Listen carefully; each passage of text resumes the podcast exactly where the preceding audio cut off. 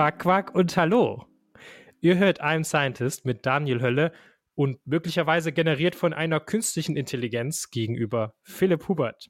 Wir setzen Promovierende vors Mikrofon und sprechen über ihre Forschung, ihren Arbeitsalltag und auch über sie persönlich.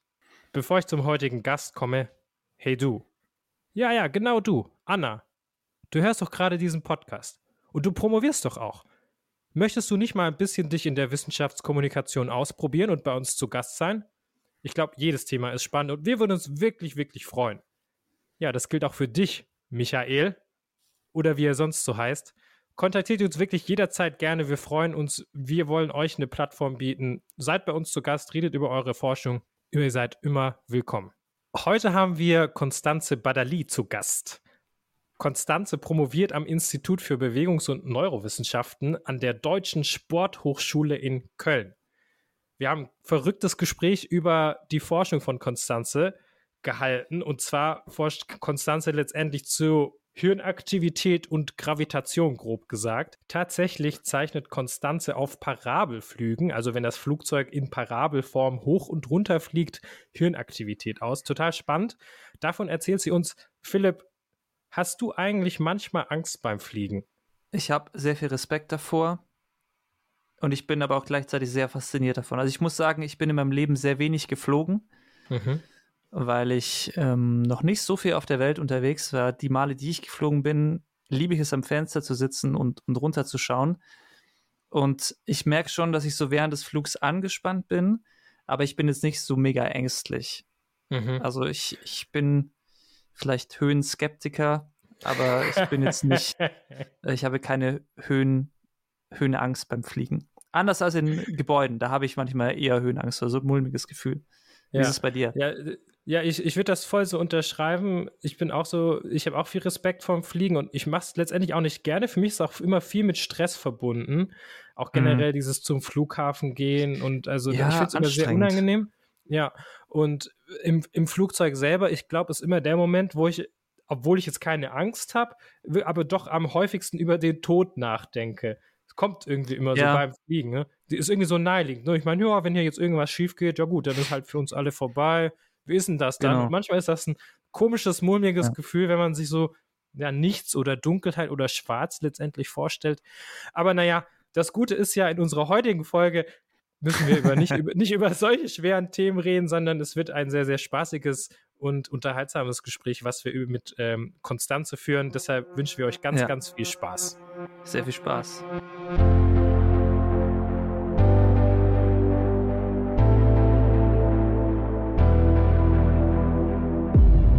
Du promovierst in der Deutschen Sporthochschule in Köln. Und das ist ja so eine Hochschule, die ja schon, sage ich mal, relativ bekannt ist. Oder ich weiß nicht, vielleicht geht es nur mir so. Aber für mich umgibt diese, diese Sporthochschule auch so ein bisschen sowas Mystisches, weil die eben so bekannt ist. Es gibt ja auch diese bekannte Spiegel-TV-Dokumentation über den Aufnahmetest an der Sporthochschule, die irgendwie nochmal während Corona What? so ein Trend geworden ist. Ja, kann man sich alles anschauen auf YouTube. Und in ähm, den Shownotes. Genau, und in den Shownotes. Und die Frage ist, ähm, musstest du auch irgendeine Art von von Sporttests machen, um dort promovieren? Oder du hast ja da auch studiert im Master, also für so ein, ich sag mal, normales Studium. Und wie ist es dort zu arbeiten? Also ich äh, musste keinen Eignungstest machen, Gott okay. sei Dank. Das äh, müssen vor allem die, oder müssen eigentlich nur die Bachelorstudenten machen. Also wenn du einen Bachelorstudiengang dort studieren willst. Ähm, Im Master hast du ja den Bachelor schon und kommst dann quasi ähm, direkt rein, wobei die einzelnen Masterstudiengänge auch teilweise halt Voraussetzungen haben. Also ich musste zum Beispiel einen Töffeltest nachweisen, weil ich einen englischsprachigen Master gemacht habe. Der ist richtig kacke, ich hasse den. Hast du den auch? Civilitest, ja.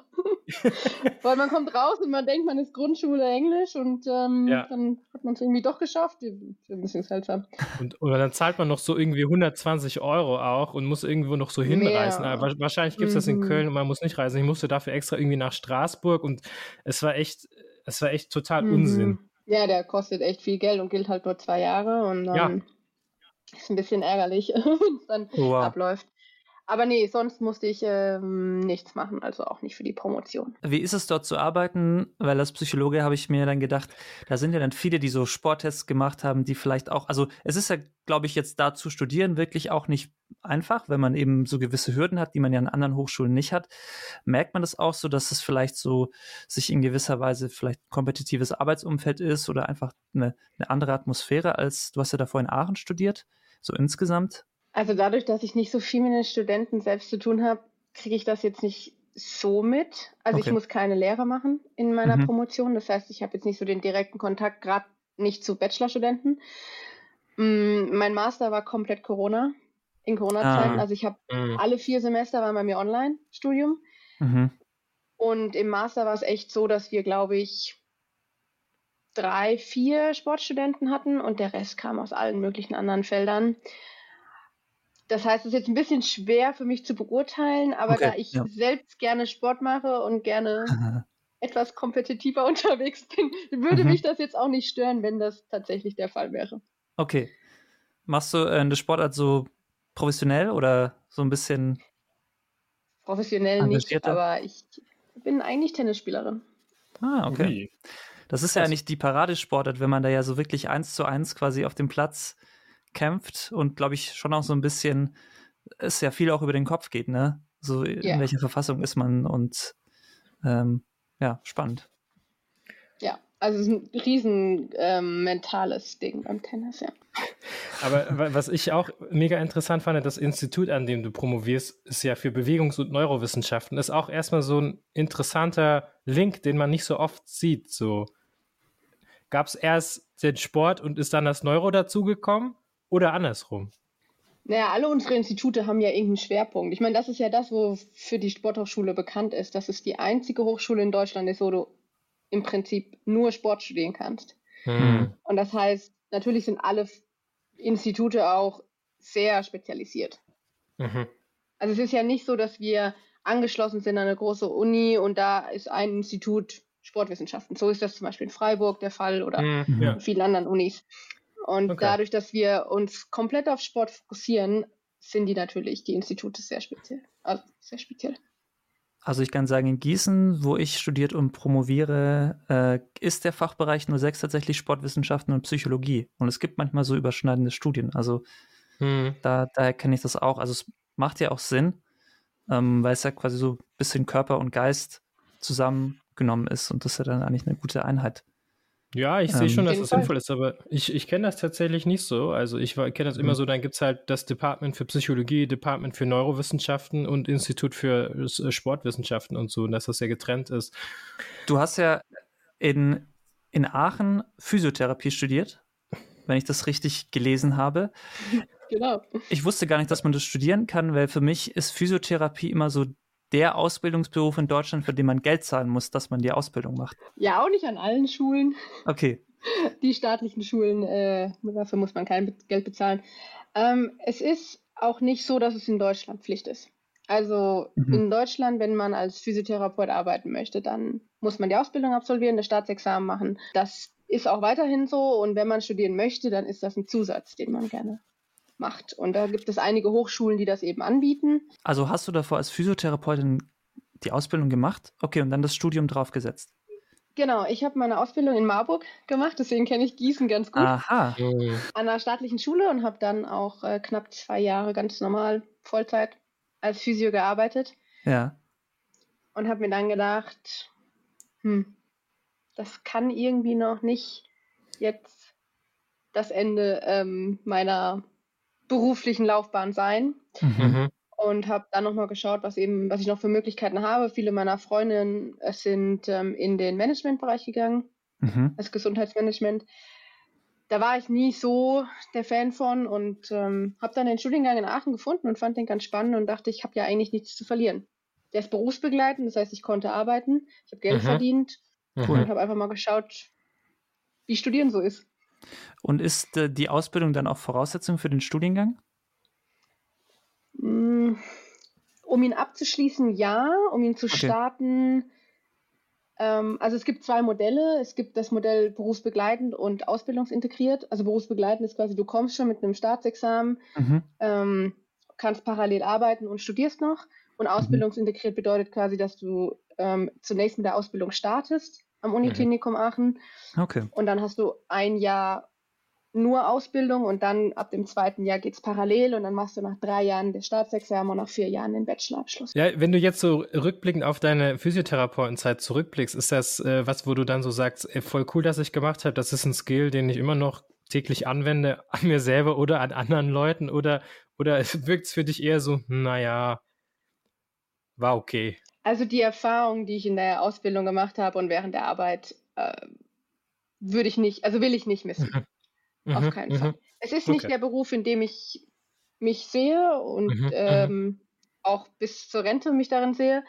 Aber alleine die Tatsache, die Ausbildung gemacht zu haben und dieses, diesen Patientenkontakt zu haben oder gehabt zu haben, fand ich persönlich, hat mich auf jeden Fall weitergebracht. Und musst du wirklich mal andere Leute ein bisschen therapieren, ein bisschen massieren. Kommt das vor? Wird danach gefragt? Ja, ja mittlerweile nicht mehr so häufig, weil es einige einfach nicht wissen, dass ich die Ausbildung habe. Die sollten auch nicht diesen Podcast hören. Das schneiden aber, wir raus. aber sobald äh, das irgendwie äh, ans Tageslicht kommt, äh, kommt schon hin und wieder die Frage, hm. kannst du nicht mal gucken? Ich habe da ah. übrigens ähm, Schmerzen. Ich habe schon seit ja. Tagen Kopfschmerzen, Konstanze. Bitte, bitte nur kurz. Ja, ja, genau so ungefähr.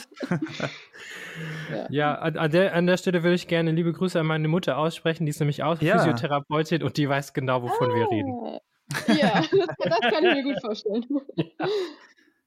Und dann hast du das, das Studium abgeschlossen und hast dann gedacht, okay, das ist jetzt immer noch nicht das, was ich will und mach jetzt noch mal irgendwie eine Stufe an crazy Spezialisierung drauf hm. und machen Master in Biomechanik und Neuroscience. Wie ist das gekommen?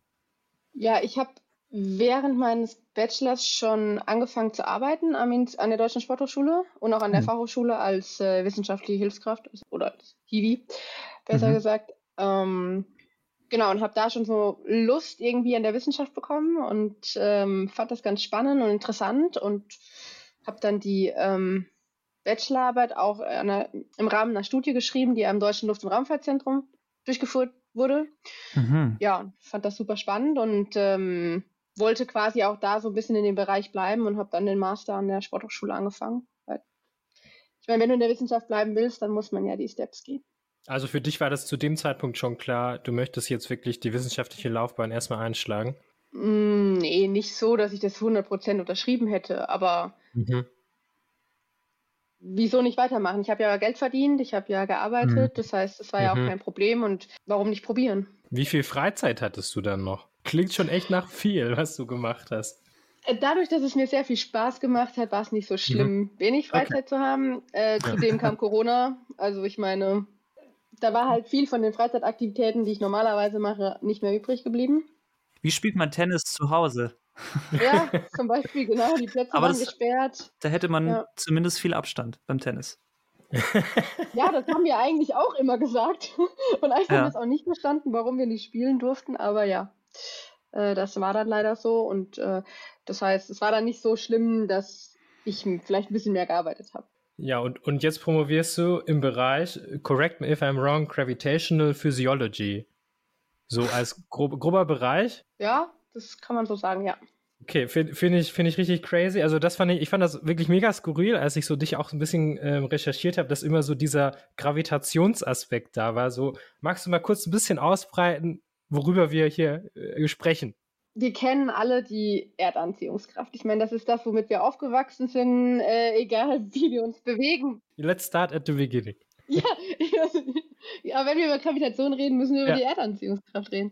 Genau, das ist das, was wir kennen, aber es gibt eben diese Pläne der nationalen und internationalen Raumfahrtagenturen, weiter vorzustoßen in, in den Weltraum. Also ich meine, wir kennen alle die Pläne für den Mond, also mhm. um eine Mondbasis aufzubauen, den Mond oder wieder auf den Mond la zu landen, beziehungsweise eine Raumstation zu bauen, die um den Mond kreist. Mhm. Und mhm. äh, die könnte dann eben auch als Basis dafür dienen, zum Mars zu explorieren. Roboter sind schon dort, haben wir schon hochgeschickt. Irgendwann mhm. sollen auch äh, Menschen hochgeschickt werden. Mhm. Und das sind einfach ja Themen, die dann quasi, also im Prinzip Einfluss auch auf den menschlichen Körper nehmen, weil wir haben andere Gravitation. Es gibt die Erde nicht nochmal. Zumindest nicht, dass mhm. wir es wissen. Das heißt, der Mond hat 16 Prozent unserer Erdanziehungskraft, der Mars 38 Prozent. Das müssen wir wissen. Was, was macht das mit uns? Und das ist quasi die, das ist das, was ich mit Gravitation meine. Das heißt aber, deine Forschung ist schon darauf ausgerichtet, mit dieser konkreten Überlegung, die ja, finde ich, relativ nachvollziehbar ist, wenn wir ins All vorstoßen und unser Leben vielleicht ins All verlagern, was machen diese Lebensbedingungen im All mit unserem Körper? Ja, genau. Okay. Exakt. Im Prinzip äh, geht es jetzt erstmal für uns um die Exploration, also wie können wir vor allem unsere Astronauten unterstützen mhm. ähm, auf ihren Flügen, auf ihren Missionen. Aber klar, ich meine, wenn man irgendwann mal überlegt, ob man vielleicht umsiedelt, ähm, ist das natürlich auch wichtig zu wissen. Ja. Äh, genau. Kennst du persönlich dann AstronautInnen? Ja, wir lernen die hin und wieder kennen. Ich habe gesehen, und das hat mich wirklich ähm, beeindruckt, dass ihr, also deine Forschung zumindest auch das Paper, das du veröffentlicht hast bis jetzt, das ist eine Forschung, die im Parabelflug stattgefunden hat. Und ich weiß noch, als ich das erste Mal als Kind diese Parabelflüge gesehen habe, dann dachte ich so, das ist wirklich unfassbar, dass es sowas gibt. Also vielleicht für diejenigen, die, die damit noch nicht so viel Berührung hatten, kannst du noch mal kurz sagen, was so ein Parabelflug ist? Und ich nehme an, dass du auch selber schon mal mitgeflogen bist. Genau, ja, also ein Parabelflug ist im Prinzip ein Flugmanöver, was durchgeführt wird mit einer ganz normalen Maschine, die wir auch kennen, mit einem ähm, Airbus. Mit einem Ryanair-Flieger, oder? nee, mit dem Airbus A310. Äh, hat vielleicht okay. Ryanair auch. Ähm, genau, und das ist im Prinzip ein spezielles Flugmanöver, was eine nach unten geöffnete Parabel beschreibt. Mhm.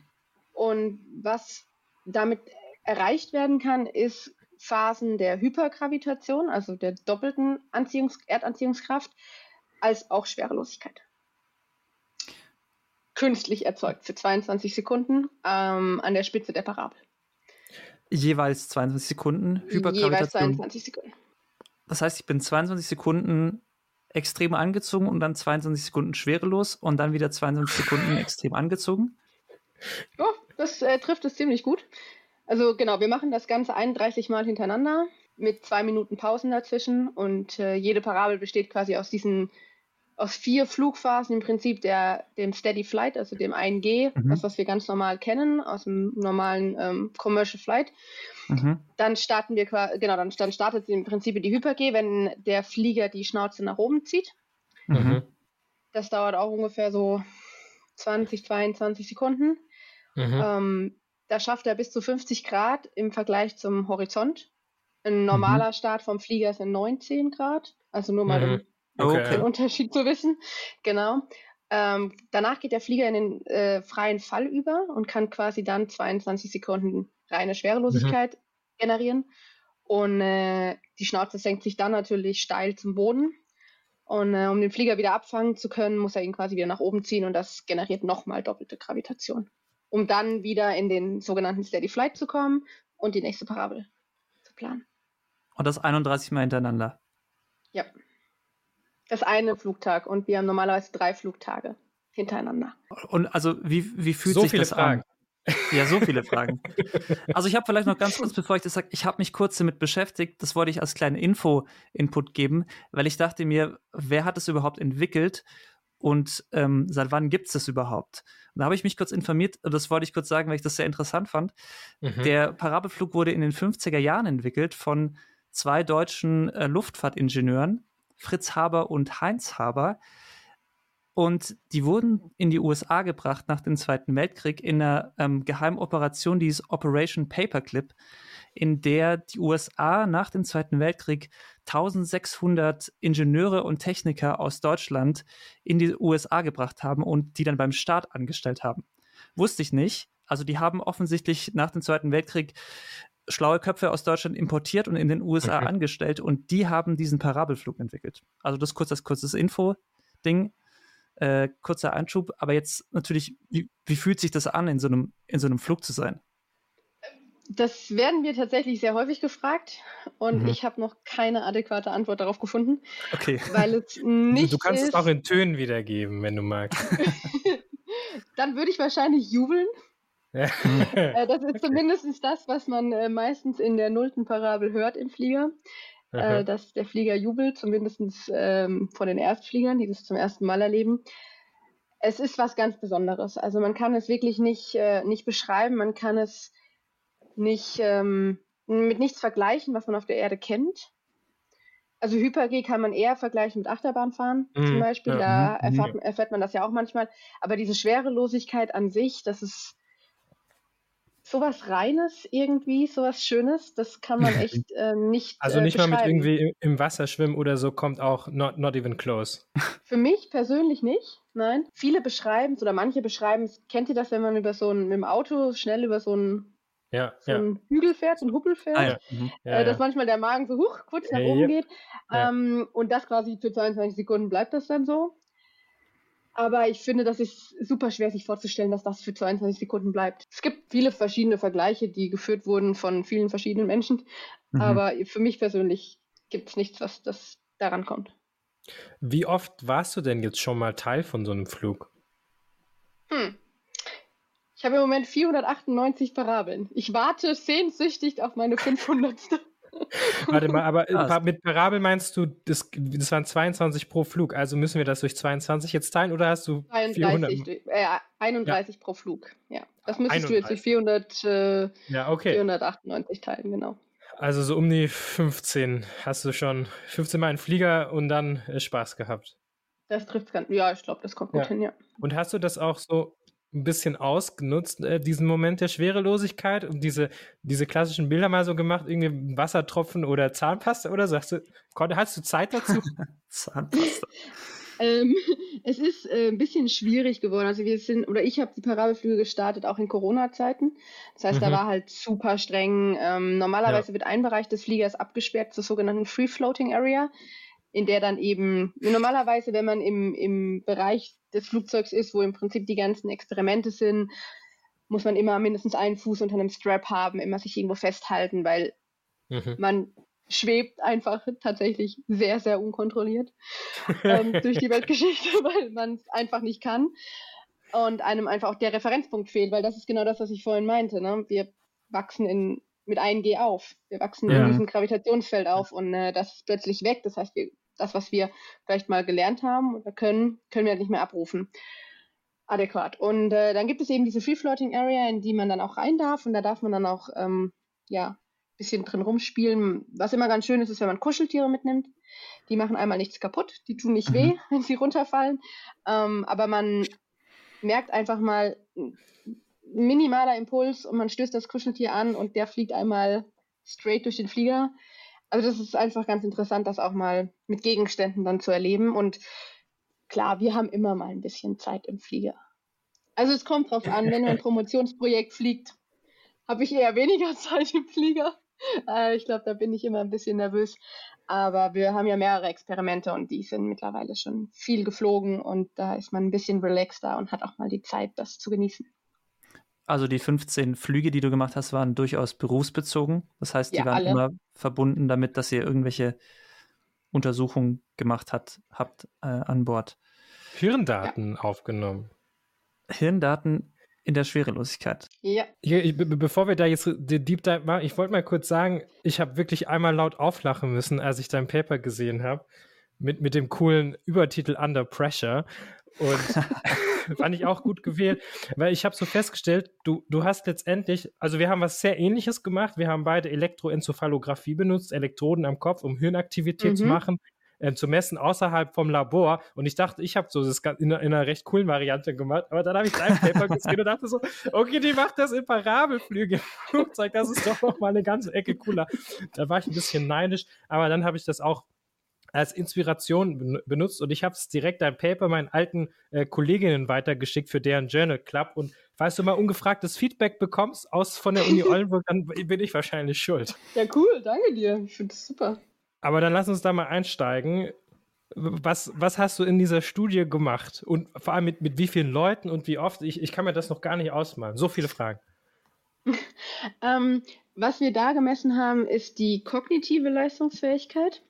Also wir haben quasi geschaut, ähm, wie die, die Reaktionszeiten und die Fehlerquoten sich verändern, wenn du im Prinzip in einer anderen Umgebung bist, in einer anderen ja. Gravitationsumgebung eben. ähm, wir haben das Paper schon veröffentlicht für ähm, 0G-Daten und das hm. scheint einen positiven Einfluss zu haben. Und dann haben wir das gleiche Experiment auch nochmal in Hyper-G aufgezeichnet, weil auch Astronauten in Hyper-G, also in Situationen kommen, mhm. wo sie doppelte oder mehrfache sogar ja. Gravitationskräfte spüren. Und es geht halt immer letztlich auch darum, was macht das mit unserem Körper? Können wir uns dann noch auf uns verlassen oder mhm. nicht? Und da 0G eben schon positive Effekte gezeigt hat und Hyper-G ähm, eher ich sag mal, normal. Also es hat jetzt nichts, es hat es nicht verschlechtert, aber es hat es jetzt auch nicht verbessert. Und äh, der dritte Teil wird dann sein, ähm, was gerade an der Review ist, in, mm. ähm, in Partial Gravity. Also das bedeutet ähm, auf Mond und Mars Gravitation, mhm. ob es da eben noch einen Einfluss gibt oder beziehungsweise ich meine zwischen 0G und 1G und 1,8G liegt halt viel dazwischen. Und es wäre halt mhm. halt auch mal spannend zu wissen, ob das einen linearen Verlauf hat oder ob es mhm. eine Schwelle gibt, ab der wir quasi dann die 0G als Einfluss haben oder nicht. Und kannst du diese Zwischenschritte auch simulieren im Parabelflug? Mhm. Ja, die kann man auch simulieren und zwar ändert sich dann so ein bisschen der Steigungswinkel. Und je nachdem, wie sie den mhm. Steigungswinkel ändern, also je flacher die Parabel, geflogen wird, umso mehr Gravitation mhm. haben wir mhm. natürlich. Also Mars-Gravitation ist eine flachere Parabel als Mondgravitation. Genau. Und die Zeiten ändern sich auch. Also Mars hat man dann ungefähr für 32 Sekunden, Mond für ungefähr 25 Sekunden. ja, und Zero G für 22 Sekunden. genau, und das ist natürlich super spannend, ne? weil gerade wenn man jetzt drüber nachdenkt, wenn man auf den Mond und Mars explorieren will, sind ja. die Gravitationen natürlich auch sehr spannend. 0G ist natürlich für die ISS gerade sehr relevant. Also mhm. Mhm. Aber das heißt, also das Ergebnis von dem einen Paper, das jetzt nicht deins ist, wäre ja, dass wenn man quasi in Gravitation unterwegs ist, dass die kognitive Leistung zunimmt. Oder ich würde eher sagen, dass man vielleicht effizienter ist. Also du ähm, hast eine gleiche Fehlerrate, also du machst gleich mhm. oft im Prinzip was falsch bei einer schnelleren Reaktionszeit ist jetzt für mich eher dann vielleicht ein effizienterer Weg. Wir sehen das mhm. auch an mhm. bestimmten Hirnwellen, den sogenannten ereigniskorrelierten Potentialen. Das ist jetzt äh, sehr spezifisch. ja, Daniel kennt das wahrscheinlich. ähm, und wenn man sehr, da bestimmte sehr, sehr genau kenne ich das sogar, ja. Ah, okay. ähm, diese, also man untersucht dann immer die Amplituden und die Latenzen von diesen ERPs und darauf kann man auch Rückschlüsse ziehen auf die kognitive Leistungsfähigkeit. Also zum Beispiel längere Latenzen würde eher dafür sprechen, dass man eine langsamere äh, kognitive Verarbeitung hat von bestimmten mhm. Peaks. Genau, und das gucken wir uns dann eben mit dem EEG an und korrelieren das dann mit den ähm, Performance-Daten. Was wäre der physiologische Grund dafür, dass man jetzt in die eine oder andere Richtung besser sein sollte? Also es muss ja irgend, es hat offensichtlich eine Auswirkung auf unser Gehirn oder auf irgendwelche Neurotransmitter? Was ist da so die, die Grundlage, mit der er argumentiert? Also es sind natürlich alles hypothetisch, weil wir äh, sehr schwer da natürlich ähm, invasiv mhm. Sachen machen können.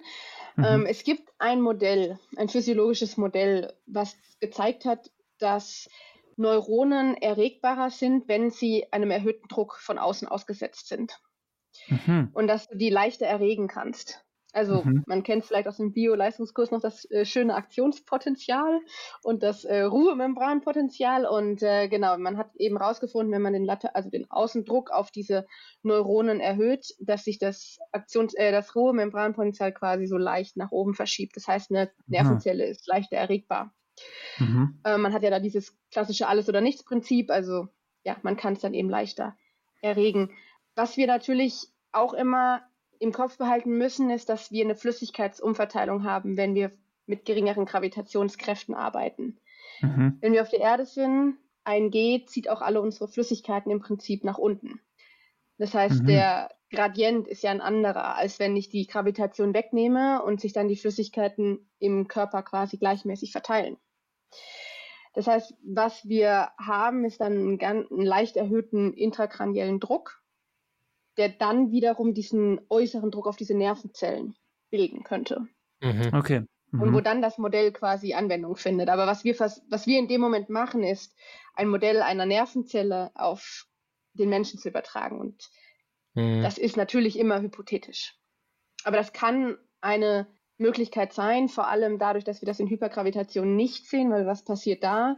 Da ziehen wir natürlich noch mehr im Prinzip die Flüssigkeit nach unten in Richtung Füße. Ja und weg aus dem Kopf. Hm. ja, und ich finde, man muss auch immer noch dazu sagen, wir reden jetzt über über das EEG, das sind Elektroden am Kopf, das misst, also das ist, letztendlich ist das sehr sau ungenau, weil es misst halt letztendlich die Aktivität von sehr, sehr vielen Neuronen, die gerade gleichzeitig eine Aktivität haben und das halt auch noch am Schädel, also nicht irgendwie, und der Schädel, ja, der, der macht das ja auch nochmal alles viel schwächer. Also es ist schon alles dann ziemlich ungenau, was man damit äh, genau vorhersagen kann und so neurophysiologische Prozesse nicht. Genau, aber das ist ja, wir übertragen auch ja nur ja, das, ja. Äh, was quasi in Zellexperimenten gefunden mhm. wurde, versuchen wir auf das zu übertragen, was wir im Parabelflug sehen. Ja. Heißt das, das aber gut. auch, dass wenn ich jetzt EEG im Tiefseetauchen irgendwie messen würde, dass man ähnliche Effekte finden könnte, auch wegen höheren Schädelindruck oder, oder whatever? Also, dass, dass man das vielleicht auch teilweise reproduzieren könnte, was ihr rausfindet? Klar, das könnte man natürlich versuchen. Also das ja. ist ja ein allgemeingültiges Prinzip. Das ist ja nicht nur, ja. dass dass das im Parabelflug passiert, nur wir testen es halt im Parabelflug. Und U-Boot ist vielleicht nicht so spannend wie Flugzeugfliegen und auch vielleicht gefährlicher. Oh. Jetzt, wo du darüber nachdenkst, erstmal einen Antrag schreiben. Ja, genau. Sehr gut, perfekt. We need, we need submarines to verify Für our hypothesis. Perfekt. Erst ganz hoch und dann ganz runter. Aber ich glaube, der Rhein ist nicht tief genug, oder? Da nee, das glaube ich auch nicht. Da müssen wir schon eher ins äh, offene Meer. Aber ich, ich wollte nochmal für die, für die Leute, die zuhören, so, so ein Bild malen, weil ich das wirklich ganz spannend finde. Also du setzt dich quasi mit, mit Leuten, mit wie vielen gleichzeitig ein? Also wie viele Leute misst du gleichzeitig während einem Flug? Eine Person? Mm, also in dem Experiment jetzt, wo das Paper veröffentlicht wurde, sind es zwei pro mhm. Flug. Genau. Das, ich meine, letztlich ist es ähm, daran gebunden, wie viel Hardware wir haben. Ne? Ja, ja, okay. Also du sitzt mit, mit diesen zwei Leuten in diesem Flieger, die haben die Elektroden auf dem Kopf und jetzt, und das ist immer der geilste Moment für mich, ich frage mich mir, okay, was ist jetzt die Aufgabe, die die machen? Und ich habe mich natürlich sehr gefreut, bei dir die gleiche Aufgabe zu finden, die ich auch in meiner Promotion andauernd benutzt habe, wenn man immer irgendwas voll Komplexes runterbrechen muss, was macht man letztendlich? Piepstöne. Die klassische genau. Oddball-Task. Einfach ein düt, düt, düt, düt, düt, düt, ein paar Töne und einer unterscheidet sich immer in irgendeiner Form, Tonhöhe oder Lautstärke und dann müssen Leute den irgendwie zählen und dann kann man an, aufgrund der Hirnaktivität ungefähr sagen, okay, das in der Situation war es jetzt schwieriger als in der und das hat mich sehr begeistert, muss ich sagen, hat mich sehr gefreut und deshalb habe ich es auch an meine Kollegin weitergeschickt, weil endlich mal Oddball äh, in, in, in Space quasi fast. Genau, ja. So kann man das auf jeden Fall sagen. Ich weiß aus meiner Erfahrung in der Promotion, EEG außerhalb vom Labor zu messen kann sehr schwer sein. Auch gerade hardware-technisch, es verschieben sich Sachen, es, es gibt Zug am Kabel. Und da habe ich nur gedacht, okay, wie ist das denn in so einer Hypergravity-Situation? Das hört sich an so wie my worst nightmare. Ich meine, hast du da irgendwelche Daten rausbekommen? War es ein constant struggle oder war es doch ganz fluffig? Nö, ich fand das eigentlich ganz fluffig. Also, man muss, man muss dazu sagen, da fliegt nichts rum, da schwebt nichts davon. Also die Firma, die die Parabelflüge ausführt, sind da schon sehr streng. Also wir haben einen Experimental Rack, so nennen wir das. Das ist im Prinzip einfach ein, ja, ein Gehäuse, sage ich jetzt mal, wo die ganze Hardware verstaut ist. Das muss alles bombenfest sitzen, das muss fixiert sein mit was auch immer, Velcro-Kabelbindern, Schrauben, keine Ahnung. Genau, auch die ganzen Kabel sind natürlich am Probanden fixiert. Wir haben diese Blaumänner an, diese feuerfesten Blaumänner während des Flieges, Fliegens. Mhm. Ähm, da können wir natürlich die Kabel drin verstauen. Also das ist schon mhm. alles sehr fixiert und fest. Mhm. Aber okay. natürlich, klar, wir haben auch äh, White Noise in den Daten. Klar, so viel Strom wieder in den Flieger dann läuft. Aber das ist sagen, ja, ja mit guten Filtermethoden mittlerweile äh, ganz kurz rauszukriegen. Ja. Ich dachte, ein EEG muss man immer irgendwo erden. Aber in, in, dem Fall wahrscheinlich schwierig, oder? Naja, du erdest schon die Elektroden, ne? Du ja. hast die Ground und die Referenzelektrode und das. Ja. Das, das, war schon jetzt ein nerdy Joke, Philipp, oder? Also bewusst. Ja, natürlich. Ja, okay, ja, natürlich war es ein Nerdy Joke. und ich gut. dachte mir, es gibt ja sicher, gibt, es gibt ein Parabelflugzeug mit einem FMRT-Scanner. Das wäre nochmal der Next Level. ja, da wären einige froh, wenn sie das haben könnten. Ja, ja. Nee, bisher gibt es nur leider Prä- und Post-MRTs. Äh, Aha. Hm, Aha, okay, okay, das wird gemacht. Wobei, beziehungsweise das wird häufiger gemacht im Rahmen der ISS-Mission. Ja. Also, ja, okay. wenn man dann wirklich sich den mhm. längeren Einfluss halt anschaut. Genau. Wo habt ihr diese Parabelflüge gemacht? Kann man In die. Bordeaux. In Bordeaux. Auch noch an einem schönen Ort. Ja. Da kommt ja alles zusammen. Ja. Mhm. Okay. Also in Corona-Zeiten war es tatsächlich auch mal in äh, Paderborn. Ah, okay. In Deutschland. ähm, wurde das umgesiedelt. Aber grundsätzlich finden die äh, Flüge von Bordeaux äh, Flughafen aus statt. Die Firma ist eine französische Firma, die den Sitz dort hat. Okay. Also das habe ich mir nämlich schon gedacht. Es ist sicher nicht so, dass man so an jedem Flughafen, dass das angeboten wird, sondern es ist sicher super spezialisiert. Ne? Ja, das ist das einzige Flugzeug. Ah, okay. Das also gibt, gut, gut. Ich, wenn ich mich richtig erinnere, gibt es noch zwei, drei andere, aber die sind deutlich, deutlich kleiner. Also ich meine, bei uns gehen oder bei den Flieger gehen zehn bis elf Experimente rein. Das ist schon viel. Das heißt, man teilt sich auch so einen Flug mit anderen Wissenschaftlerinnen, die äh, gleichzeitig andere Sachen. Sonst wird es teuer. ja, ja, klar, ja. natürlich. Aber es ist ja dann sicher auch äh, interessant, mit denen ins Gespräch zu kommen, oder? Mhm. Und da lernt man ja sicher auch äh, super interessante Leute kennen. Kann Absolut. ich mir vorstellen. Normalerweise ist ja auch Daniel derjenige, der so nach dem Nitty-Gritty der Forschungsarbeit fragt. Dieses Mal hat sich das mir aber wirklich auch aufgedrängt, weil ich habe gedacht, okay, Parabelflug, diese ganzen Gerätschaften, diese ganze Organisation, die dahinter steckt, weil, äh, also, wie, wie, wie ist deine Arbeit? Ich habe ich hab mir das angeschaut und gedacht, du musst ja die Hälfte der Zeit wahrscheinlich, also habe ich es mir vorgestellt, irgendwelche Anträge schreiben oder sorgen, dass das Zeug nach Bordeaux Orga. dann kommt. Orga ja. einfach. Einfach Orga. Oder wie, wie ist das geregelt? Was machst du den ganzen Tag, wenn du nicht äh, im Flugzeug bist? Also die Logistik geht eigentlich. Sind okay. mit dem Auto elf Stunden nach Bordeaux, das geht. Mhm. Ja, tatsächlich geht das. Also natürlich ist es viel, viel Organisation im Hintergrund, auch Probanden akquirieren, dann müssen die medizinische Voruntersuchungen haben. Genau, ja. Und äh, viel, viel Dokumente natürlich ausgefüllt werden für die Firmen dort. Ähm, das stimmt schon. Ich habe jetzt viel Glück gehabt, dass äh, beide Projekte, mein Promotionsprojekt als auch das Projekt, was jetzt, was jetzt eben da gerade veröffentlicht wird, im Prinzip die Anträge schon fertig waren und äh, durchgegangen sind. Hm. Ja, aber nichtsdestotrotz schreiben wir natürlich an neuen Anträgen. Mhm. Das ist klar, da, mhm. wobei ich das eigentlich auch spannend finde, da mal reinzuschauen. Ich kannte das halt bisher noch nicht. Und ja. das ist ja nochmal eine andere Art, äh, Wissenschaft zu machen. Ich meine, auf der einen Seite natürlich gibt es das Praktische. Ja. Nach Bordeaux fahren, einbauen, fliegen.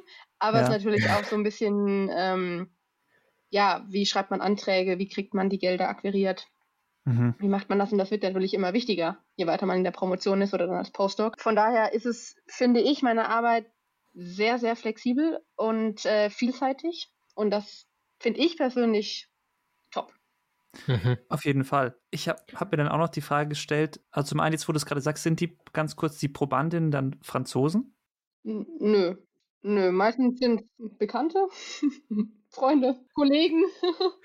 Also ja. wirklich komplett untrainierte Menschen, nicht mal irgendwie Pilotin oder so, sondern. Genau, also es äh, gibt manchmal die Situation, dass wir ähm, erfahrene Flieger mitnehmen. Mhm. mhm.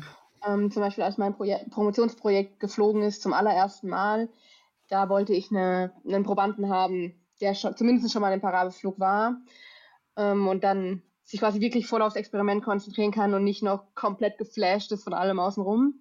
Ja. Ähm, aber grundsätzlich nehmen wir sowohl Vielflieger als auch Erstflieger und von jeglicher Berufsgruppe.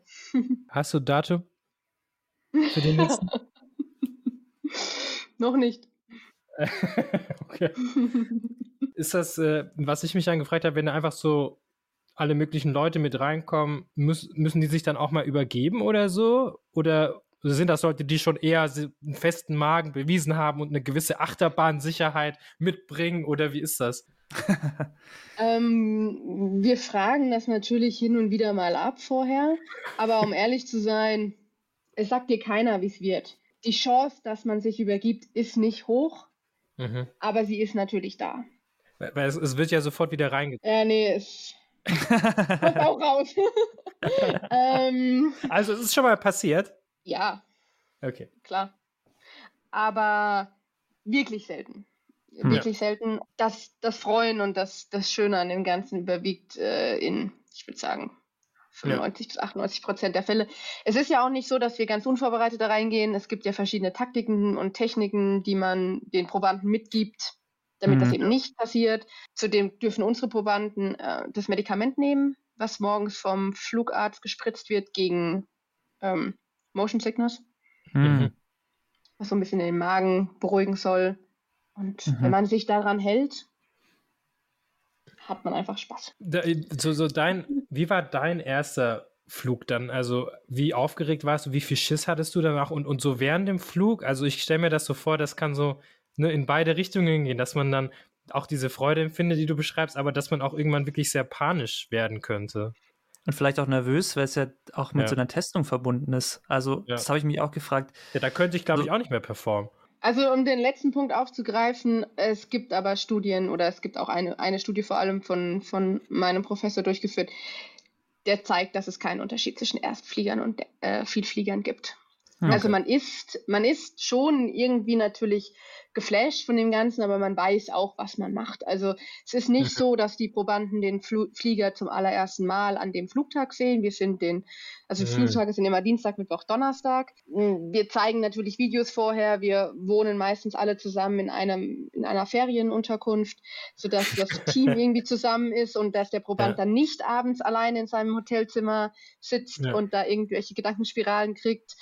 Ja. Ähm, wir machen montags davor eine lange Familiarisierung. Das heißt, die Probanden wissen ganz genau, wo sie sein werden zu jedem Zeitpunkt während des Fluges, wie ihre Aufgabe mhm. ist. Wir sind dabei. Wir versuchen Sicherheit auszustrahlen, ähm, mhm. dadurch, dass wir schon häufig geflogen sind. Ähm, das klappt eigentlich alles wunderbar. Von daher ist das eigentlich kein Problem. Und mein erster Flug, ich kann mich noch extrem gut daran erinnern. Ich war unglaublich nervös. Ja. Aber ich glaube, ich war vor allem nervös, weil ich eben auch so ein bisschen die Sorge hatte, oh je, wie wird es mir gehen? Wie wird es sein? Kann ich performen oder nicht? Ähm, ja, da sollte man sich echt keine Gedanken drüber machen, weil das klappt. Also ich kann meinen Datensatz wunderbar verwerten. okay, das heißt, du bist ähm, Teil äh, auch dann der, der Ja, ich mache meine Experimente immer selbst. Wirklich, wirklich, wirklich verrückt. Ich finde es aber, ich finde es mega cool. Und auch, dass es dann so viel Spaß macht und so gut funktioniert, äh, hätte ich nicht gedacht. Voll nice. Doch, das funktioniert echt, echt wunderbar. Also in meinem, im neuen Projekt, also das, was offiziell mein Promotionsprojekt ist, fahren wir Fahrrad im Parabelflug. Also es klappt viel. Man kann viel machen. Aber das Fahrrad steht. Ja, es okay. ist ein ganz äh, klassischer Fahrradergometer. Ja, okay. Wahnsinn. Ähm, Aber ihr macht quasi physiologische Messungen mit so einem genau, Spacebike, oder? Habe ich gelesen. Richtig, ja, genau. So ist äh, der Titel. Aber es klingt auch so ein bisschen so, also wenn du es jetzt so davon erzählst, das, also das scheint ja unfassbar viel Spaß zu machen. Ist dieses Gefühl, das man da bekommt, andere haben das ja auch beim Achterbahnfahren, dass man da so ein Suchtgefühl entwickelt? Ja.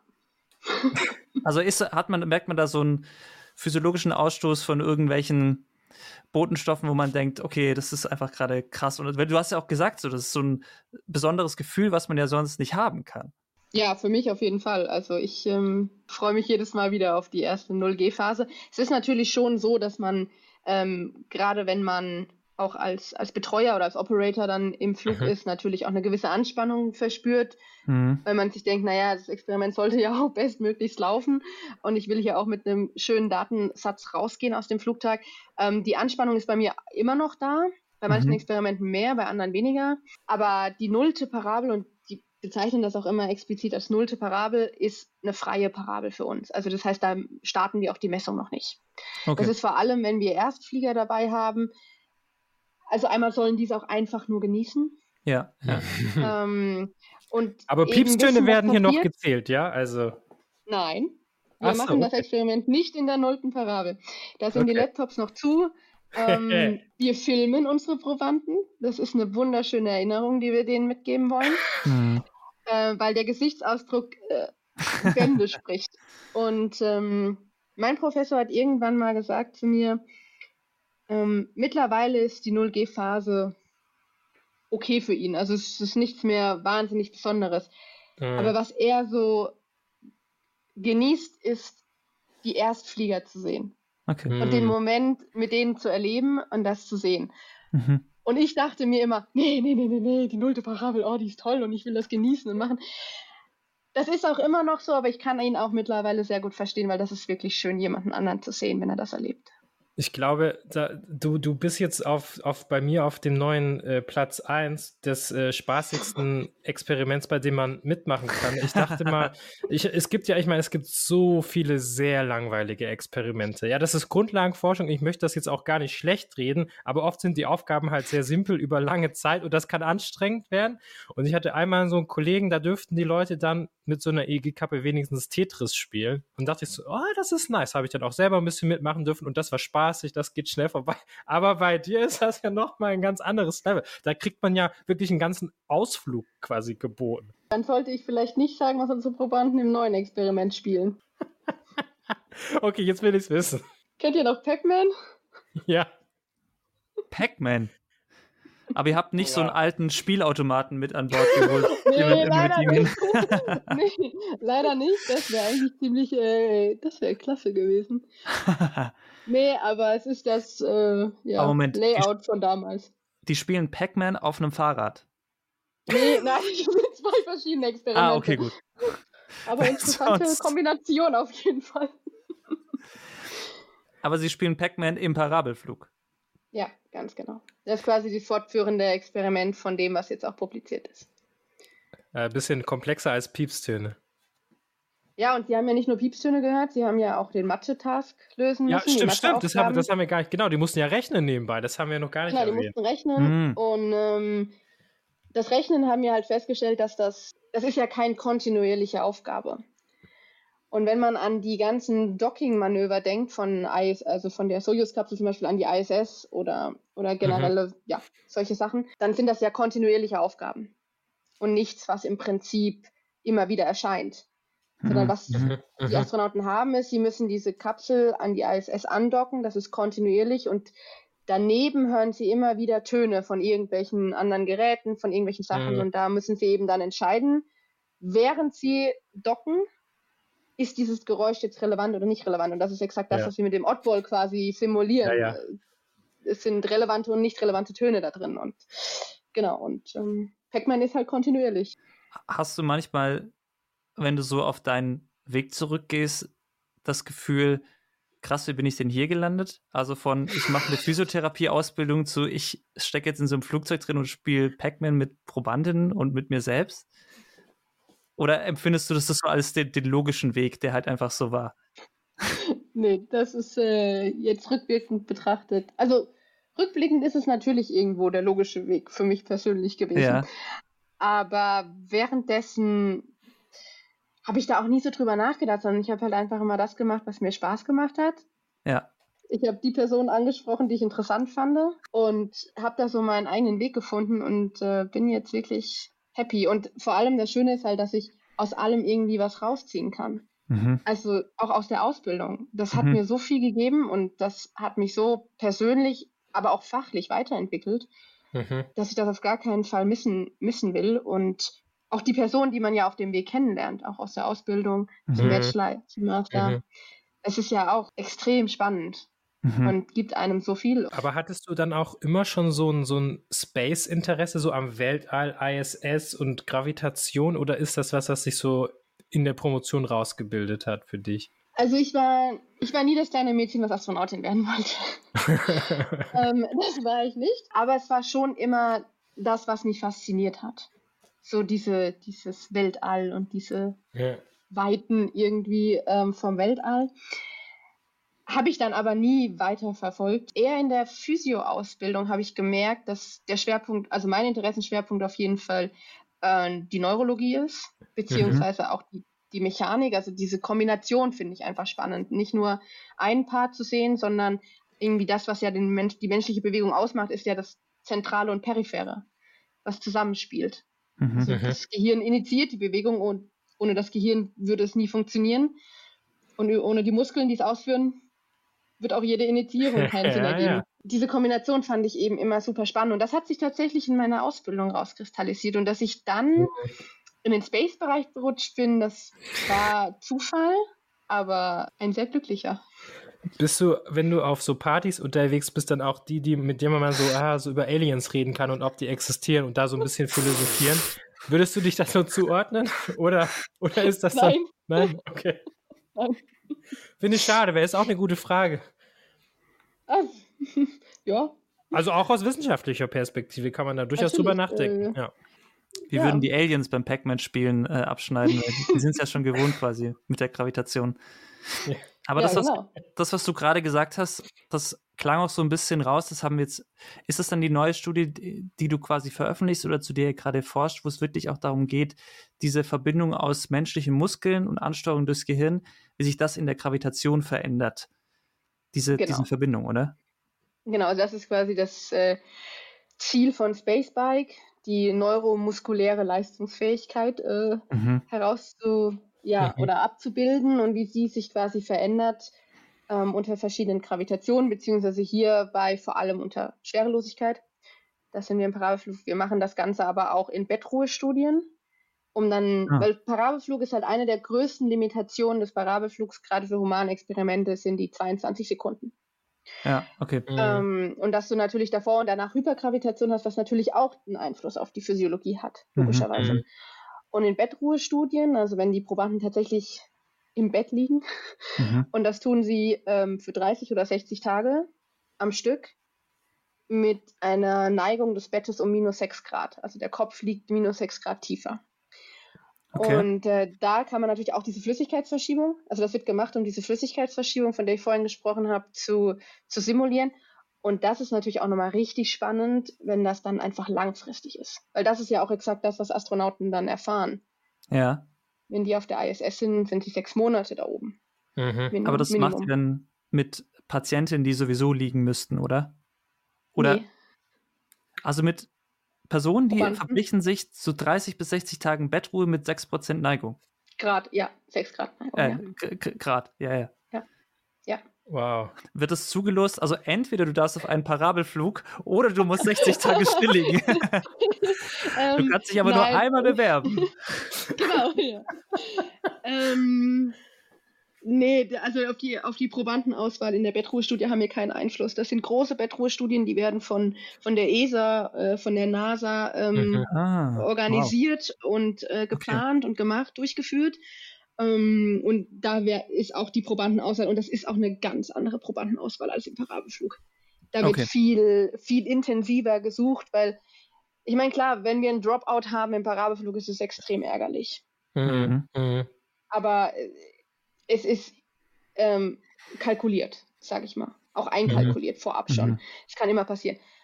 Ein Dropout in der Bettruhestudie ist ziemlich fatal, weil die Bettruhestudien häufig ähm, verschiedene Gegenmaßnahmen gegen diese ganzen negativen Einflüsse von, von Immobilisation und Schwerelosigkeit ähm, ja, versuchen herauszufinden und die teilen die auf und das heißt, jede Gruppe besteht jetzt nicht aus so super vielen Teilnehmern. Mhm. Okay. Mhm. Also vielleicht so acht, na, lass mal maximal zehn sein, die pro Gruppe sind. Und das ist einfach nicht viel. Das ist normal im Life mhm. Science Bereich, mhm. gerade in der Weltraumphysiologie. Aber es ist okay, wenn wir die haben, aber mit vielen Dropouts damit äh, mhm. zu kalkulieren wäre, wäre schade. Und deswegen ist das Auswahlverfahren für die Probanden dann ganz anderes viel mhm. intensiver. Ich finde das immer so total krass, über was für lange Zeiträume sich diese, diese Weltallforschung dann auch erstreckt. Ich glaube, ich habe das letztens zufällig aufgeschnappt. Das hatte jetzt auch gar nichts mit unserem Gespräch hier zu tun, aber ich glaube, du weißt vielleicht auch mehr drüber, vielleicht stimmt es auch gar nicht, aber es gab mal ein Experiment, vielleicht auch noch nicht so ganz lange her, was über mehr als zwei Jahre angesetzt war, was wirklich so einen Flug zum Mars simulieren sollte, was dann auch schiefgegangen ist oder abgebrochen werden musste, weil die Leute dann doch nicht mehr klargekommen sind? Ähm, also diese Isolationsstudien, die gibt es schon ganz häufig und, und schon auch mhm. schon recht lange. Ähm, eine ganz große Studie war die Mars 500, die wurde, soweit ich weiß, in Russland durchgeführt damals. Genau, da hat man quasi im Prinzip einen, einen Flug zum Mars simuliert. Also die hatten äh, die Probanden, ich, waren fünf oder sechs Teilnehmer und da war auch Essen für die ganzen Tage vorrätig da. Also es war wirklich so ein ganzes Habitat aufgebaut, um diesen Flug mhm. zu simulieren, ähm, um eben auch auf diese Isolationsparameter zu gucken, was natürlich für Psychologen auch super interessant ist. Ne? Mhm. Ich habe so Gruppendynamiken, wie entwickelt sich das? Das war meines Wissens nach im Moment die längste Isolationsstudie. Aber auch die Überwinterung auf der Concordia-Station, zum Beispiel in der Antarktis, ist auch so eine Isolationsstudie. Die kommen ja, nicht weg. Schon, ja, das ist schon krasse, krasse Forschung, die irgendwie auch so wirklich tief bohrt, so in die menschliche Psyche, habe ich das Gefühl. Ja, ich meine, ein großer Aspekt, den der, ähm, jetzt auch an Interesse gewinnt, ist eben, wenn man jetzt zum Mars fliegt, die Erde ist ein ganz, ganz kleiner Punkt irgendwo ganz, ganz weit draußen. Und das muss man irgendwie als Mensch auch verarbeiten können. Ja. So die eigene Familie zurückzulassen, die Freunde zurückzulassen, die ganze Bevölkerung zurückzulassen und mhm. sich auf diesen Weg, mhm. auf diese Reise zum Mars zu machen, ähm, mhm. das muss man auch psychologisch schaffen. Hältst du das für realistisch oder also bist du da optimistisch, was das angeht? Denkst du, wir kommen irgendwann zum Mars mit Menschen? Ja, auf jeden Fall. Klares Ja. Inwie, inwieweit das dann wirklich durchgeführt wird und ähm, wie viele hochfliegen und wie regulär das gemacht wird, das steht in den Sternen. Aber dass wir es schaffen, da glaube ich fest dran. Und hast du in dir selber auch so ein, so ein Interesse, mal ins Weltall zu gehen? Ist das so ein Ziel für dich so? Immer, immer höher von den Parabelflügen dann selber mal auf die ISS oder vielleicht auch zum Mond? I don't know. Ich würde nicht Nein sagen, ja. okay. Mega. Aber Leben auf dem Mars? Wenn es auf der Erde nicht mehr möglich wäre. Okay. ja, ist schon spannend. Das ist so ein, so ein Bereich, ähnlich wie mit dem KI-Forscher, den wir letztes Mal zu Gast hatten, Alexander, wo man sagt, das ist ein Punkt, an dem sind wir jetzt noch nicht, aber wir machen jetzt schon Forschung, um zu überlegen, was passiert denn, wenn wir soweit sind.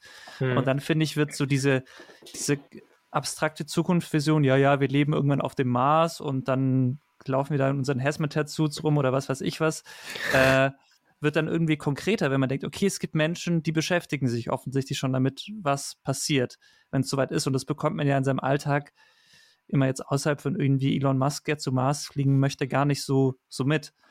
Deshalb ähm, finde ich das auch immer spannend, diese Themen hier auch reinzuholen.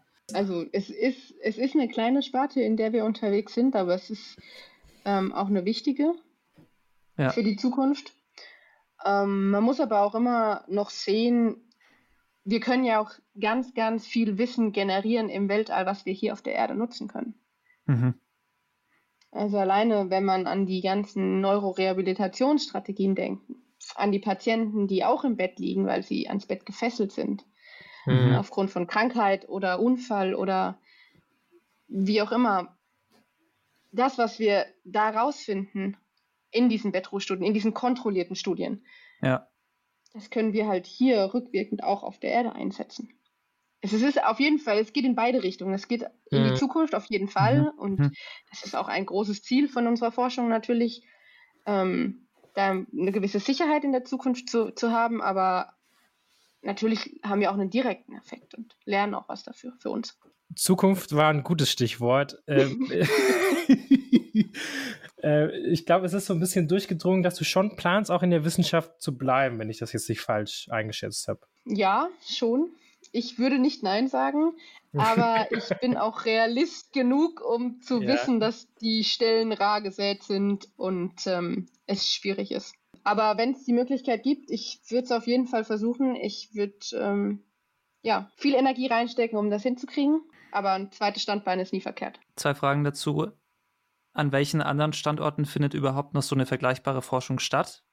In Deutschland oder international? Und was wäre jetzt so ein Anschlussthema außerhalb des universitären Kosmos, ähm, das du mit deinem Thema oder auch mit deiner Ausbildung beackern könntest? Ich hatte gehofft, ihr stellt die Frage nicht. Ähm, also, also es gibt natürlich in, in Europa, in, auf der Welt, überall gibt es Institute, die sich mit Weltraumphysiologie auseinandersetzen.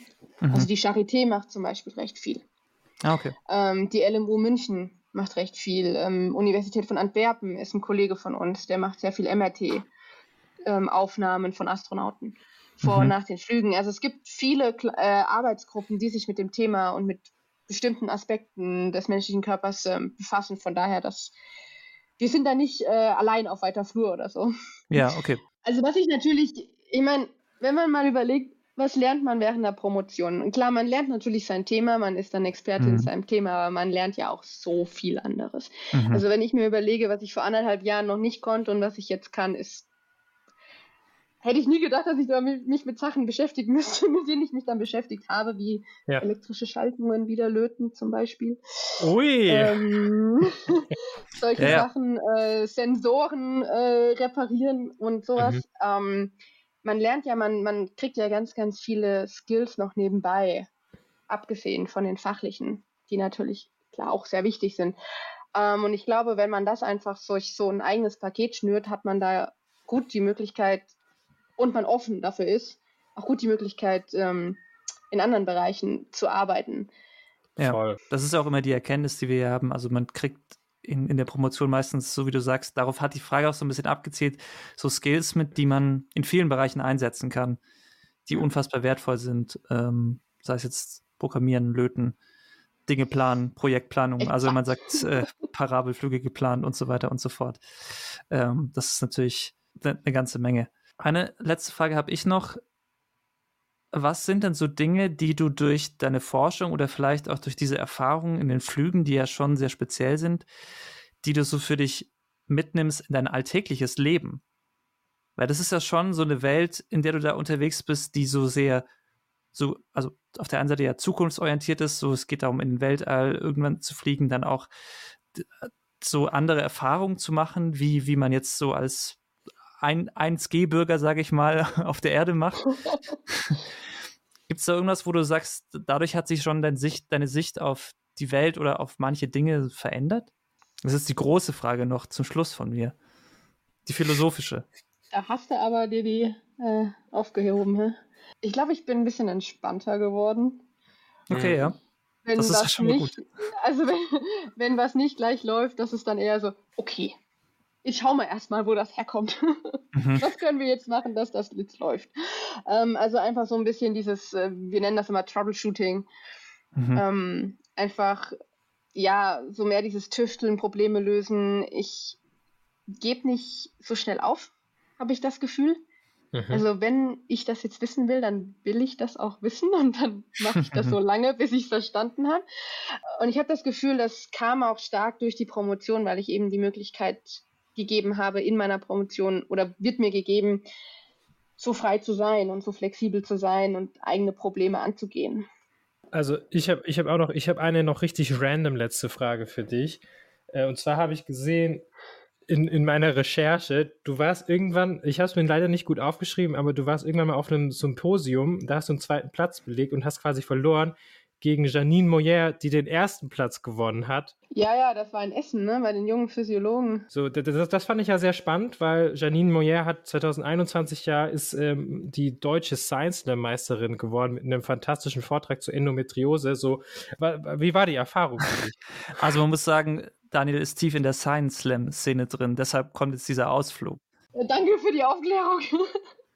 Ja, ich habe mich gefreut, dass ich den zweiten Platz gemacht habe. Also ich habe das gar nicht realisiert, ähm, dass Vieh vielleicht den ersten gemacht hat. Ähm, ich bin jetzt nicht so tief in der Science Slam, äh, wie sagt man, der Community drin. Ja, ähm, noch nicht, glaube ich. Also ich habe das Gefühl, so deine Forschung könnte da sehr easy umsetzbar ja, sein. Sie. Könnte sie. Und ja, hier einen äh, schönen Gruß an meinen äh, Betreuer der mich zum Science Slam bringen möchte, weil er selbst viel macht. Ja. Aber ist das, äh, strebst, strebst du das an oder sagst du, ey, ich habe gerade Besseres zu tun? Ich finde es cool, ich würde es gern können, aber ich glaube, ich brauche da noch ein bisschen Zeit für. Also ich sag mal so, ich versuche schon mal meine, meine Präsentation jetzt nicht als den Standardvortrag immer zu sehen. Mhm. Also so ein bisschen äh, polarisierender, wobei ich Wahrscheinlich muss ich nur einen Parabelflug zeigen und dann ist das schon so passiert. Ja, man muss auch sagen, du bist hier bei uns im Podcast und wir sind die Science Slam Talentschmiede. Also mehrere, oh. die hier schon waren, haben danach Science Slams gewonnen, andere sind es beim ZDF. Also liegt alles an uns. Es liegt alles an unserem Podcast. Beim ZDF? Äh, Lisa Buzinski, die war aber schon, als wir sie eingeladen haben, muss man sagen, Deutsche Science Slam Meisterin 2022. Das war also ein Easy Catch und sie war auch damals schon in den Medien aktiv. Also es hat natürlich nichts mit uns zu tun. Aber die hat jetzt ein äh, Format, das sie moderiert hat cool. im ZDF. Ja, ja also ja. Äh, ich würde gerne können. ja, ich, ich glaube, also ich sage immer, ähm, das kann, glaube ich, jeder, weil das Schöne ist, du kannst halt diesen Vortrag genauso machen, wie du willst. Du musst ja jetzt auch hm. nicht auf Hau drauf lustig sein, du kannst auch irgendwie ernst sein, du kannst oder den Humor benutzen, der dir liegt so. Du machst ja die Regeln, es geht nur darum, halt die zehn Minuten einzuhalten. Ich höre mir einfach noch mal ein paar an erstmal ja. und dann äh, entscheide ich, ob das was für mich ist. Ja, Philipp, wir haben am Ende, okay. glaube ich, immer so ein, so ein Spielchen noch, ne? Genau, ein Spielchen. Wir, wir haben immer noch ein ganz kurzes kleines Spiel. Ähm, das heißt overrated, underrated oder genau richtig geratet. Das heißt, wir werfen dir einen Begriff zu. Du darfst sagen, ob du den overrated findest, underrated oder genau richtig. Du darfst dich auch dazu äußern. Also du musst es nicht einfach nur unkommentiert stehen lassen. Und ähm, Daniel stellt immer den ersten Begriff. Also ob der für mich overrated oder underrated genau. ist. Ja, oder? total genau. subjektiv. Total ja. subjektiv. Super. ja, pass auf, mein erster Begriff für dich. Ich dachte, wir fangen so ein bisschen einfach an. Ich sage einmal Fallschirmspringen. Falls du auch das schon mal gemacht hast oder falls du sonst irgendwie eine Meinung hast, ich dachte, es ist ein bisschen nah dran an Parabelflügen so. Hast du da eine Meinung zu? Äh, nee. Also würde ich gerne mal ausprobieren, ja. Okay, okay. Bungee? Nein. Hast du auch noch nicht gemacht. Ah, okay, lustig. Achterbahn? Äh, Phantasialand? Nee. Nein. Ey, ich dachte Was? nämlich vorhin, ihr, könnt, ihr könntet vielleicht eure äh, Probandin quasi in, im Phantasialand Prescreen, ja. ob die quasi nach der Achterbahn irgendwie kotzen müssen oder nicht. Aber bist doch nie Achterbahn gefahren, aber Parabelflug. Ja, wahrscheinlich ja. ist dann auch Achterbahnfahren so. Oh. Ja, ich ich, ich habe mir vorgenommen für nächstes, ich habe mir auf jeden Fall für nächstes Jahr vorgenommen, ähm, Abgefahren. Achterbahn zu fahren, um das mal abzuchecken, wie das ist. Oder ja. Freefall Tower. Das ist so verrückt. Ich dachte, dass du da so voll so, ja, gut, das, das mache ich schon gar nicht mehr, das bringt mich, das ist gar nicht mehr gut genug. Ja, ich habe direkt mit dem Parabelflug angefangen. Sehr gut. Sehr gut. Steile Karriere.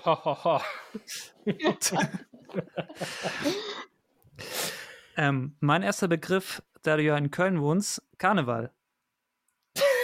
Den habe ich Overrated. Auch, ja. Kann ich nachvollziehen die Gegend, aus der du kommst, ist wahrscheinlich auch, da heißt dann nicht Karneval, sondern irgendwie was anderes, aber findet Fasching? dort wahrscheinlich auch Fasching, ja. Ja, ja. ich hab, musste auch nochmal kurz nachschauen. Wie, wie ist es Kölner Karneval? Okay, nicht, dass jetzt irgendwie sagt Kölner Fasching oder so, weil das ist, glaube ich, nee, auch so eine Karneval. Todsünde. Das heißt, es ist für dich etwas in Köln. Wie verbringst du dann die Zeit? Mein Bruder wohnt auch in Köln und der ist entweder begibt er sich voll rein oder er ist nicht in Köln. Genau, die zwei Möglichkeiten hast du. Meistens bin ich im Urlaub. also in Köln ist halt einfach, das eskaliert halt jedes Mal wieder aufs Neue und ich, ja. Na, ich, ich habe noch einen weiteren Begriff okay. für dich. Ist ja jetzt dann auch schon mein letzter, weil Philipp den mir auch Karneval geklaut hat. Ist wohl sehr naheliegend gewesen. Aber dann habe ich noch Science Fiction. Das Genre in Film, Buch, überall. So, wie, wie findest du das? Overrated. Okay. Also bis auf die Star Wars-Teile, die ersten. Ah, sehr gut. Okay, aber sonst ist das, äh, also woher kommt dieses Overrated-Gefühl? Nee, ich bin einfach nicht so der Science-Fiction-Fan. Warum die alten Star Wars-Teile dann? Weiß nicht, die habe ich irgendwie gesehen und die fand ich, fand ich einfach gut. Ja, okay. Ich, kann ich nicht sagen, warum. War einfach so ein Gefühl. Ähm, mein letzter Begriff, vielleicht auch ein bisschen special, vielleicht kennst du es auch gar nicht, aber das Lied Major Tom, völlig losgelöst.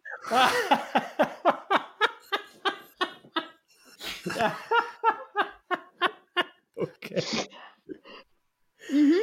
Findest du das overrated, underrated oder genau richtig? Underrated. Sehr gut. Sehr gut. ich finde, es ist immer ein Banger. Den vergisst man. Und ich glaube, in deiner Situation, wenn man schon mal tatsächlich schwerelos war, feiert man den vielleicht ein bisschen mehr noch. Ich habe, äh, das Lied erinnert mich tatsächlich an eine, an eine Story. Äh, wir waren dieses Jahr auf einer Konferenz äh, vom ISGP, das ist International Society of Gravitational Physiology. Also es gibt tatsächlich wow. eine Society, die sich damit auseinandersetzt. Na klar. In Antwerpen und wir hatten ähm, eine Party äh, irgendwann mhm. mittendrin in der Konferenz äh, nach dem Gala-Dinner und was wir gemacht haben, war eine Silent Disco. Und das war ja auch mal ganz fancy Erlebnis. Mhm. Äh, hat auch echt Spaß gemacht. Wir haben alle mitgemacht und der DJ war richtig gut, weil das mhm. letzte, äh, letzte Lied war Major Tom. Nein! Yeah. Und ist das wir cool. waren halt alle schon so, ja, es war einfach so ein, so ein geiles Gefühl und dann kam dieses Lied und deswegen, ja, nur positive Gefühle. Sehr schön. Was das angeht. Cool. Finde ich gut. Freut mich freut mich, dass, also, dass du es kennst. Manche kennen das ja gar nicht. Aber ich, wenn ihr es nicht kennt, hört es sich an. Ich glaube, ihr kennt alle den Refrain. Ähm, ja. Meine ganz blöde Frage, ist das David Bowie, oder? Nein. Also ich, ich meine, äh, da müssen wir das klären, weil das stimmt, es gibt auch einen Major Tom von David Bowie, aber ich meine natürlich das, um. Ähm. das äh, völlig losgelöst von der Erde von Tom Schilling, heißt der, glaube ich. Ach genau, so, Tom, das ja, Deutsche, ja, ja, ja, okay, ja. das, das kenne ich, ja. ja. Mhm. Aber du Tom warst Schilling nicht so falsch. Das, genau, Tom Schilling.